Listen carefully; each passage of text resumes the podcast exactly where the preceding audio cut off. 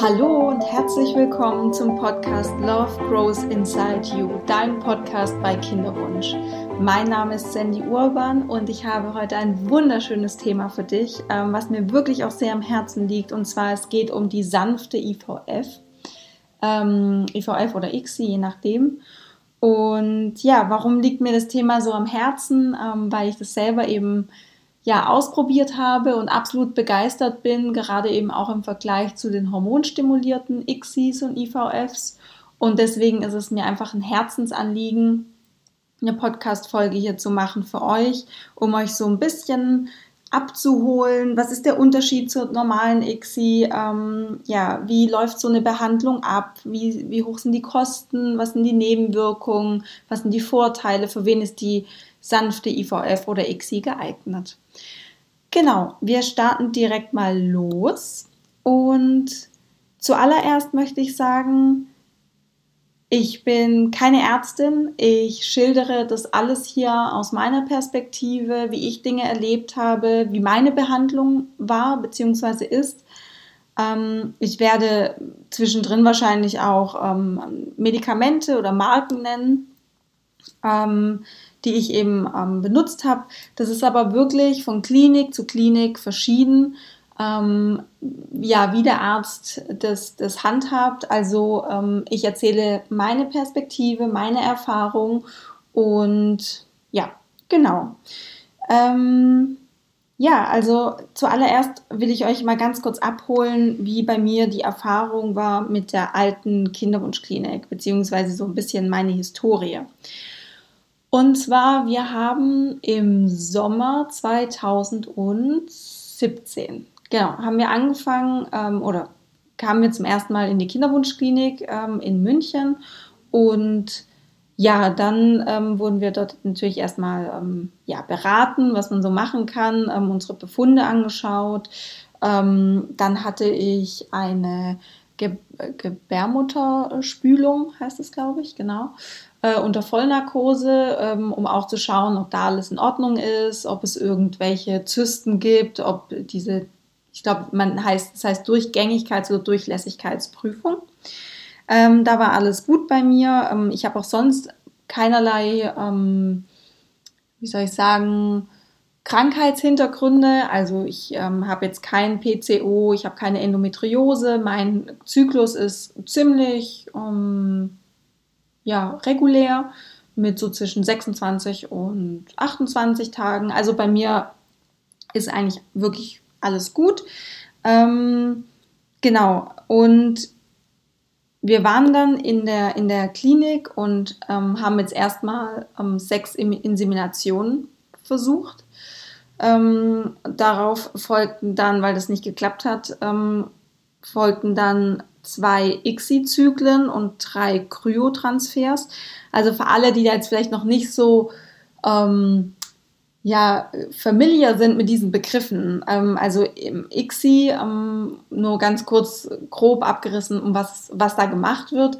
Ähm, ich werde stimuliert mit einer Hormonspritze, damit in meinem in meinen Eileitern mehr als ein Follikel wächst. Ähm, und diese Follikel werden dann in einer Operation in der Mitte vom Zyklus punktiert und die Eizellen werden entnommen und jede Eizelle, sofern sie funktionstüchtig ist, wird befruchtet. Ähm, genau. Und dann schaut man eben, welche sich gut weiterentwickeln, welche Blastozysten werden. Und dann gibt es in jedem Zyklus, nachdem du dann diese Punktion hattest, hast du so ein sogenannten frische Transfer oder ja, Frischtransfer von einem oder zwei Blastozysten ähm, oder Mehrzeller. Ähm, genau, und die restlichen, die dann übrig bleiben, weil pro Punktion, da können, also es ist ganz unterschiedlich von Frau zu Frau. Bei manchen werden neun Follikel punktiert und es äh, schaffen zum Schluss irgendwie ja nur eine Eizelle oder ähm, eine befruchtete Eizelle sich weiterzuentwickeln zu einem Blastozysten. Bei manchen Frauen sind es auch viel, viel mehr. Ähm, genau, also es ist ganz, ganz unterschiedlich von Frau zu Frau. Und die, die eben übrig bleiben in so einem ICSI-Zyklus, die werden kryokonserviert, das heißt, die werden eingefroren und die kann man dann im nächsten Zyklus ähm, pünktlich zum ähm, ja, Einnistung beziehungsweise ja so einen Einnistungstermin ähm, wieder einsetzen. Genau, also wir hatten zwei ICSI-Zyklen und ähm, konnten dann drei Kryotransfers noch machen. Und bei mir war das so, während der ICSI, ähm, ich hatte relativ wenig Hormone. Also ähm, ich habe jetzt auch schon gelesen, ich bin ja auch viel auf Instagram ähm, unterwegs und ich habe von vielen Frauen ähm, auch schon gelesen, dass sie sich täglich spritzen müssen, dass da viel mehr Hormone im Spiel sind. Bei mir war das zum Glück nicht der Fall. Ähm, ich musste mir am ähm, relativ am Anfang von der, vom Zyklus musste ich mir ähm, die Elonva, war das jetzt bei mir in dem Fall, ähm, spritzen. Das ist so eine Stimulationsspritze. Das regt die Eierstöcke an, sehr viele Follikel zu, zu produzieren. Genau, das ist so eine Depotspritze, die setzt man sich einmal. Und ja, und dann ähm, so kurz vorm Eisprung ähm, setzt man sich dann die Ovitrell. Also das ist, glaube ich, die ist, glaube ich, relativ bekannt für alle Frauen, ähm, die in einer Kinderwunschbehandlung sind. Das ist diese sogenannte Auslösespritze. Das heißt, man kann den Eisprung ganz genau timen. Ähm, ja, und dann ähm, ungefähr so ein oder zwei Tage später bin ich dann zur Narkose in die, äh, zur Narkose, bin ich dann zur Punktion in die Klinik gefahren und habe dann eben die Narkose bekommen. Es war eine Vollnarkose, die ist zwar relativ kurz, ähm, ehrlicherweise I don't like, weil also die Narkose an sich ist ganz nice, weil man ist halt komplett weg und ähm, das ist, finde ich, ein ganz schöner Zustand, wenn man mal wirklich einfach mal so einfach komplett weg ist ähm, und vielleicht sogar so ein paar Träume hat für, für ein paar Minuten. Was aber nicht so nice für mich ähm, war, ist, dass ich habe diese, diesen Moment einfach, den man halbnackt mit gespreizten Beinen auf diesem Stuhl sitzt ähm, und in Vollnarkose ähm, gelegt wird. Ähm, das war für mich gerade beim ersten Mal ein sehr, sehr großer Eingriff in meine Privats- und Intimsphäre und ja, ich habe danach noch ein bisschen was dran zu knabbern gehabt, sagen wir es mal so. Genau. Ähm, dann nach dieser Punktion, ähm, nach der Narkose, äh, ist man in so einem Aufwachraum und ähm, ja, kriegt meistens noch einen Tee und kommt langsam wieder zu sich und darf dann so nach ja, einer Stunde oder zwei, sowas bei mir, wieder gehen, wenn man sich halt fit fühlt. An, genau. Und dann werden eben im Labor diese Eizellen ähm, befruchtet und dann schaut man sich eben an, wie entwickeln sich die weiter. Und ähm, was ich dann eben gemacht oder machen musste, ist, dass ich, ähm, ich musste mir noch so eine Einnistungsspritze setzen. Ich glaube, die heißt irgendwie Decapeptyl oder irgendwie sowas. Ähm, das brennt wie so ein Wespenstich. Das ist ganz unangenehm. Also ich habe es als sehr unangenehm empfunden ähm, und mir halt dann regelmäßig ähm, Progesteron ähm, zuführen, weil durch das, dass ich eben diese Eizellen nicht mehr bei mir in meinem Körper hat, habe, ähm, produziert mein Körper eben auch kein Progesteron. Das heißt, muss von außen zugeführt werden. Genau. Das waren so die, ähm, die Medikamente, die ich so während der ICSI ähm, zu mir nehmen musste, während des Kryotransfers. Da musste ich ähm, direkt am ersten Zyklustag anfangen mit so Östradiolpflastern, um diese Follikelreifung zu unterdrücken, weil ähm, ich kann in dem Zyklus kein Follikel gebrauchen, weil ich kriege ja quasi aus die, diese Kryo, die kryokonservierten ähm, Blastozysten, ähm, bekomme ich ja wieder zurück. Genau, ähm, diese, diese Estradiolpflaster habe ich mir täglich kleben müssen. Ähm, manche Frauen kriegen davon anscheinend ganz furchtbar Ausschlag, habe ich schon gehört. Ähm, ich habe die ganz gut vertragen, äh, weil ich, ja, ich ähm, habe sehr viel mit Aloe Vera Gel gearbeitet. Also ähm, jedes Mal, wenn ich mir dieses Pflaster, was auch sehr unangenehm ist, ähm, abgezogen habe, habe ich mir direkt, ähm, habe es mit warmem Wasser ein bisschen abgewischt und habe ähm, dieses Aloe Vera Gel aufgetragen. Das hat mir wirklich sehr, sehr gut getan. Also ich hatte keine Ausschläge zum Glück. Und ja, genau. Und ähm, ab Mitte des Zykluses, dann kurz vor dem Eisprung, ähm, dann wieder zusätzlich Ut Utrogest. Also das ist ähm, Progesteron eingenommen, äh, beziehungsweise eingeführt. Und ja, und dann am Embryotransfertag wieder die Decapeptyl, das ist so eine Einnistungsspritze, beziehungsweise ihr wird nachgesagt, dass es die Einnistung fördert. Ähm, ja. Ja, also wie ihr schon hört, äh, viel Medikamente, viel Narkose, viele Termine für die Blutabnahme und Ultraschall. Ähm, ich hatte zum Glück keine körperlichen, großkörperlichen Auswirkungen, wie jetzt zum Beispiel eine Überstimulation zu, durch diese ähm, ja, Stimulationsspritze, die man sich am Anfang von der XC setzt. Äh, auch da habe ich schon oh, leider nicht so schöne Sachen ähm, gehört von Frauen, ähm, die teilweise auch ins Krankenhaus mussten. Aber das kommt auch wirklich sehr selten vor. Und wenn, es gibt so ein paar Hilfsmittel, wenn man viel trinkt und sowas, dann kommt das nicht so häufig vor mit dieser Überstimulation. Genau, also es gibt so ein paar Hilfs Hilfsmittel dafür, um der Überstimulation entgegenzuwirken. Da kann ich euch auch nur empfehlen, ähm, einfach mal im Internet vielleicht ein bisschen zu recherchieren, was man da machen kann. Genau. Ja, also so in Summe ähm, diese ganze Zeit in der, in, ich sage jetzt mal die alte Kinderwunschklinik, in der ich war, die es war so eineinhalb Jahre.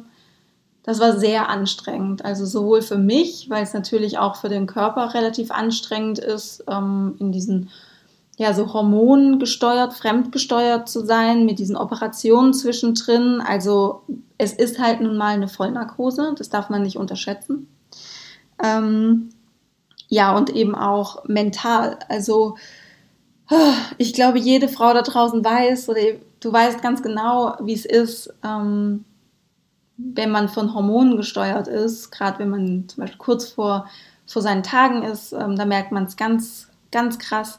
Und wenn man sich dann zusätzlich von außen Hormone zuführt durch Spritzen, es hat natürlich einfach auch eine krass, krasse Auswirkung auf, aufs Mindset, ähm, auf die Gefühlslage, ähm, auf die Beziehung natürlich auch, weil man nach außen ganz anders reagiert, vielleicht viel gereizter, vielleicht aggressiver, vielleicht weinerlich.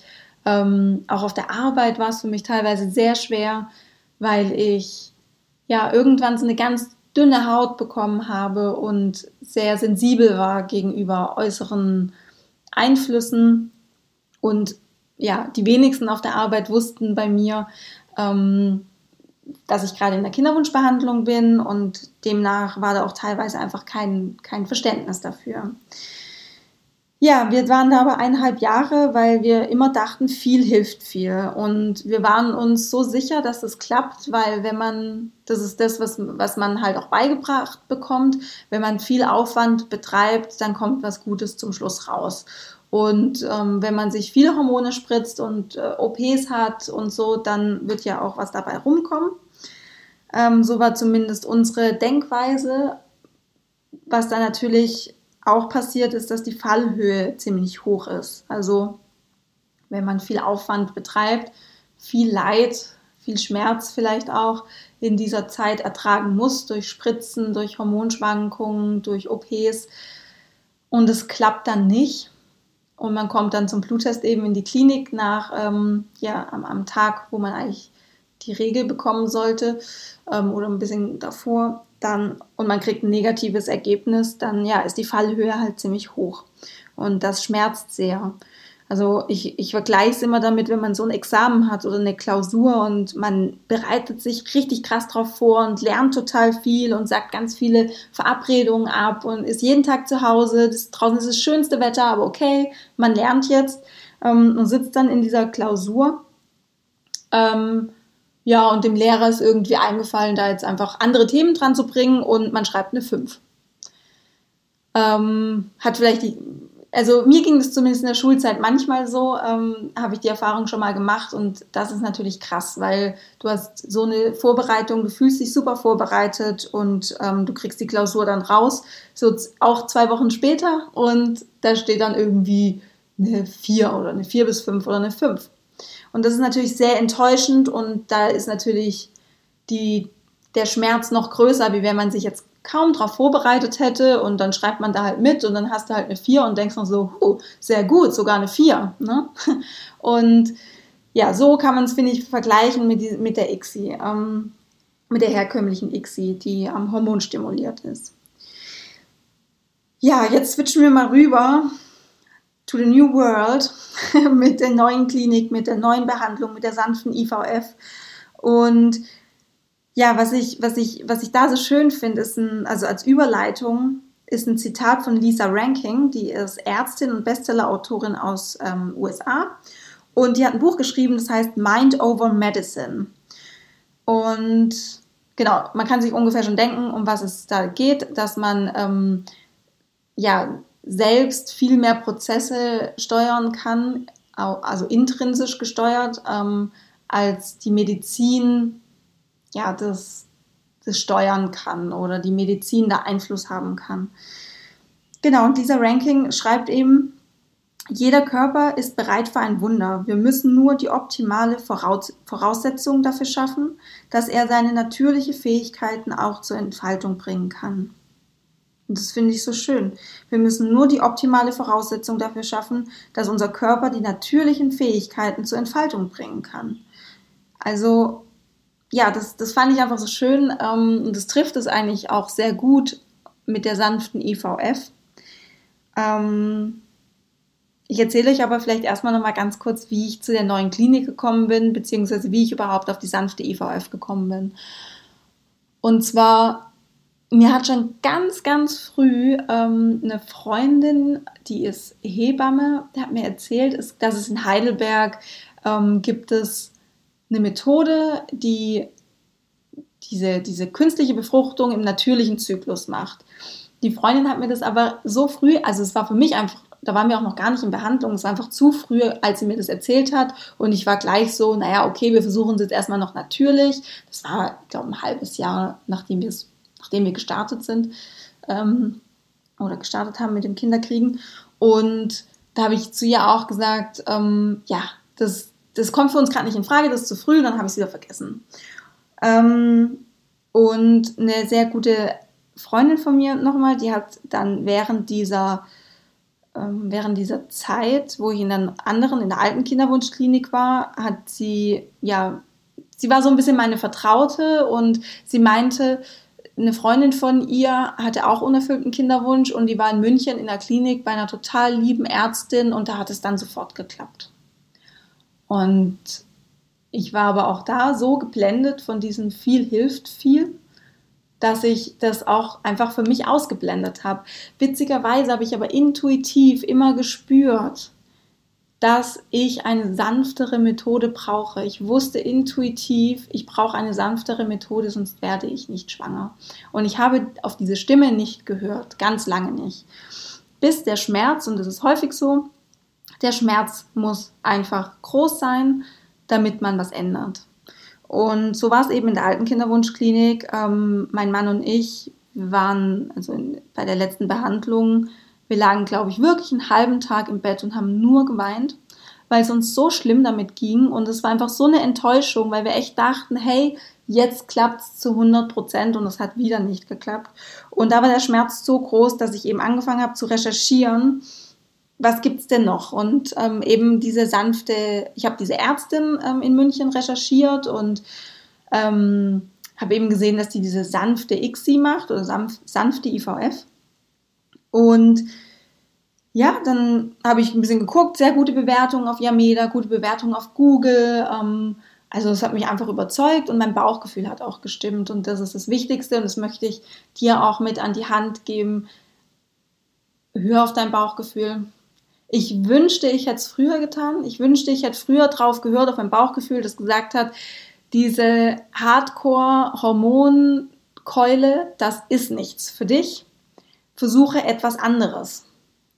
Und ja, genau, also ich kann dir wirklich nur an die Hand geben, hör auf dein Bauchgefühl, auch gerade was Kinderwunschkliniken und Ärzte angeht. Wenn du ähm, da einfach kein gutes Gefühl hast, dann don't do it ähm, such nach was anderem. Es gibt immer Optionen. Es gibt immer andere Optionen. Ja, ähm, ich war natürlich auch nicht die einzige Frau, ähm, die dort in Behandlung ist. Demnach waren die Wartezeiten auch relativ lang, ähm, weil die Ärztin auch einfach wundervoll ist und auch renommiert. Und also ja, die Wartezeit war relativ lang. Ähm, ja, ich glaube so, ich glaube drei Monate oder vier Monate. Was wir dann dafür genutzt haben, einfach Pause zu machen. Ähm, das war eben auch über den Winter. Ich würde dir sowieso empfehlen, mach regelmäßig Pausen von der Behandlung. Das ist einfach für deinen Körper absolut notwendig und für, das, für deinen Geist, für deine Seele auch. Ähm, genau, wir haben dann ähm, eine Pause gemacht, äh, drei, vier Monate und dann waren wir dort. Ähm, total schönes, langes Vorgespräch und meine ganzen Befunde wurden angeschaut. Ich hatte auch wirklich das erste Mal das Gefühl, dass meine Werte auch wirklich angeschaut wurden und auch wirklich auf bestimmte Dinge eingegangen wurde. Also zum Beispiel auf ähm, meinen Schilddrüsenwert, der in einer bestimmten Phase sehr hoch war, wo ich sehr viel Stress hatte. Und darauf wurde eben auch eingegangen. Und das ähm, gefiel mir auch ähm, schon sehr gut, weil ich das in der alten Klinik gar nicht hatte.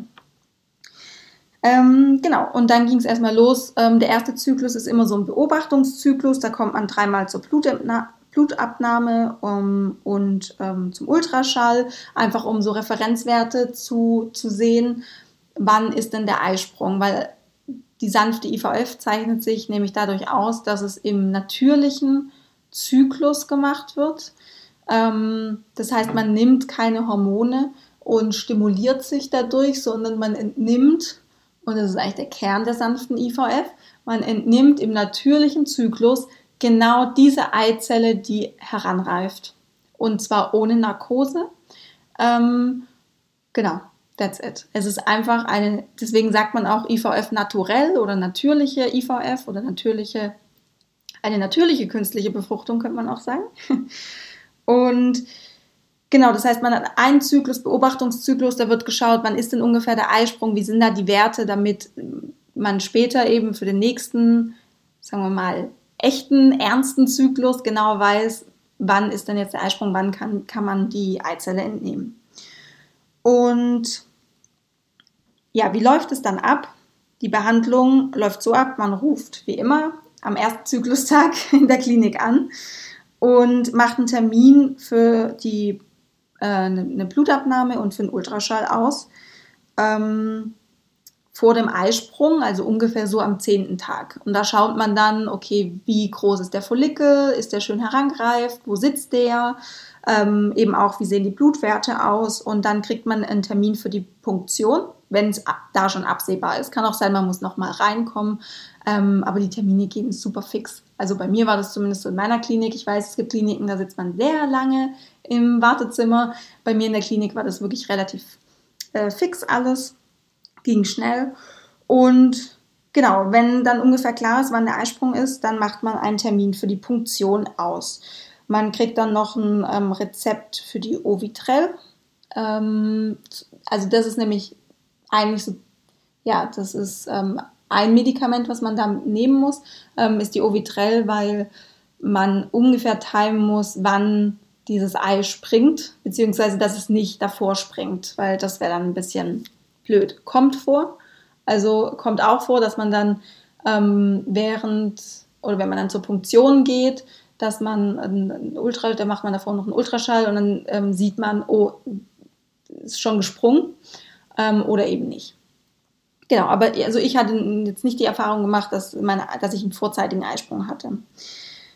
Ähm, das Besondere daran ist auch, und das finde ich auch so schön, ähm, dass die Ärzte, die Klinik richtet sich nach meinem Eisprung.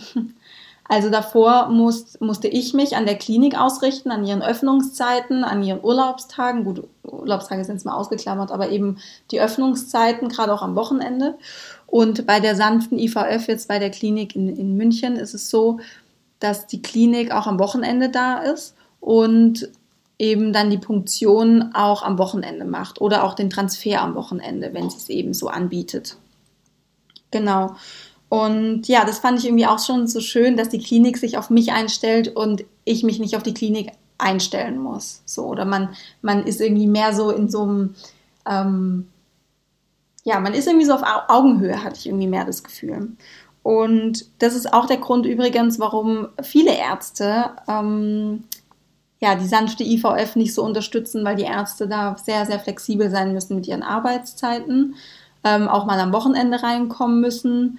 Ähm, ja, und genau, es gibt nochmal einen weiteren Punkt, da komme ich nochmal bei den Kosten ähm, drauf drauf zurück. Ähm, die sanfte IVF ist, ist, nämlich auch deutlich günstiger als die hormonstimulierte ähm, ICSI. Ja, das könnte vielleicht auch nochmal ein Grund sein, warum viele Ärzte sagen, sie bieten das nicht an. So, das war der erste Teil zum Thema sanfte IVF. Ich hoffe, er hat dir gefallen und er hat dir auch weitergeholfen und es waren viele Informationen für dich dabei, die du vielleicht noch gar nicht wusstest. Den zweiten Teil, wenn du jetzt direkt zum Launch ähm, des Podcasts äh, die, diese Folge gehört hast, dann ähm, gibt es den zweiten Teil direkt morgen. Ansonsten kannst du auch direkt weiter durchhören, wie du möchtest. Ich wünsche dir auf jeden Fall jetzt noch einen schönen Tag. Alles Gute, denk dran, Love grows inside you. Alles Liebe, deine Sandy.